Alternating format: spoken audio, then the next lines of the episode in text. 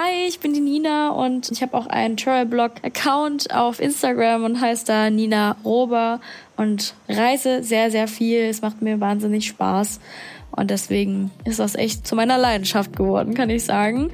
Ich war auf Madeira vor kurzem erst tatsächlich und war da für zwei Wochen, habe die Insel angeschaut, die ein bisschen erkundet und es ist eine wunderschöne Insel. Also ich kann jedem empfehlen, dahin zu gehen. In fünf Minuten um die Welt. Der tägliche Reisepodcast von Travelbook. Heute geht's nach Madeira. Entweder oder. Schnelle Fragen in 60 Sekunden.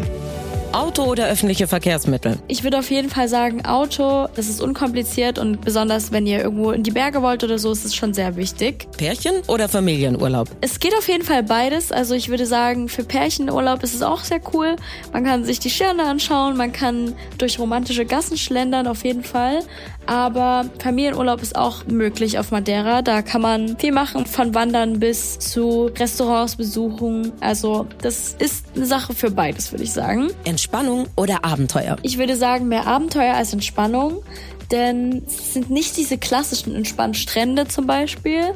Ja, da man da so viel entdecken kann, wandern kann und so weiter und so fort, ist es auf jeden Fall, glaube ich, eher eine Insel des Abenteuer. Kultur oder Party? Muss ich nicht viel dazu sagen. In Funchal läuft nicht so viel in den restlichen kleinen Orten sowieso nicht. Deswegen auf jeden Fall Kultur. Teuer oder günstig? Ich würde sagen, grundsätzlich ähnlich wie Deutschland, vielleicht ein bisschen günstiger.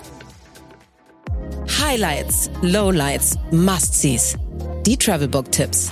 Was man unbedingt tun sollte. Ich war zum Sonnenaufgang bei dem Pico de Hierro. An alle Portugiesen, die gerade zuhören, es tut mir leid, falls ich falsch ausspreche. Das war super, super schön. Das würde ich jedem empfehlen, war mein Highlight. Aber geht unbedingt bei gutem Wetter denn sonst seht ihr da gar nichts zum Sonnenaufgang und da hat sich das frühe Aufstehen nicht gelohnt. Aber wenn schönes Wetter ist, dann habt ihr dort wirklich den traumhaftesten Blick. Also das ist echt einzigartig. Passt aber auf, wo ihr langlauft, denn es geht dort zum Teil auch echt darunter. Wenn es dunkel ist, sieht man da noch nicht so viel. Und seid unbedingt zeitig da, denn es sind sehr viele Leute, die die gleiche Idee haben und dann findet man im schlimmsten Fall nämlich gar keinen Parkplatz mehr. Mein persönlicher Geheimtipp der Miradoro de Raposera zum Sonnenuntergang. Denn für mich hatte das so ein paar Hawaii-Vibes irgendwie. Also es ist ehrlich sehr, sehr grün. Es ist auch nur eine kurze Wanderung. Es ist mega zu empfehlen. Also die Sicht ist unnormal. Ich habe sowas noch nie gesehen. Es war wirklich atemberaubend schön. Was ist total überschätzt? Ah, ich würde grundsätzlich sagen, so die Häuser in Santana. Und ich weiß, dafür werden mich jetzt einige Personen hassen, weil das eigentlich auch so ein Wahrzeichen ist von Madeira.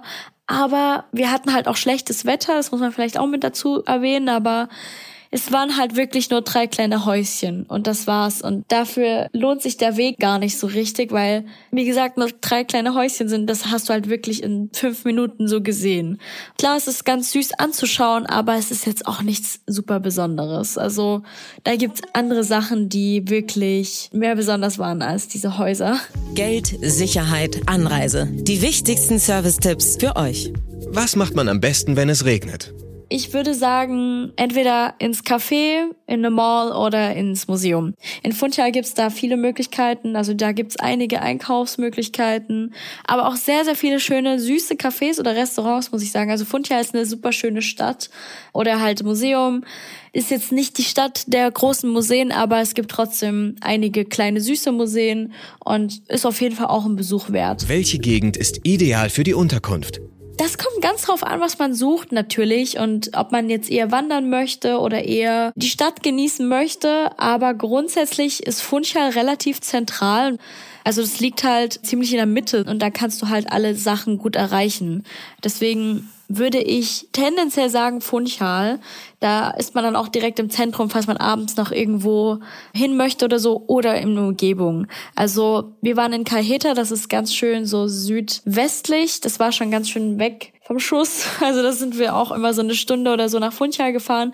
Und je westlicher man geht, umso weiter hast du es natürlich zum Beispiel in den Osten.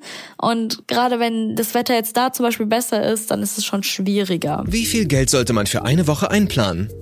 Das kommt natürlich ganz darauf an, wie sparsam man lebt. Wir waren relativ häufig essen, mit ein bisschen Shopping und so weiter, kann man sagen, zwischen 700 und 1000 Euro für zwei Wochen so. So viel habe ich ungefähr ausgegeben.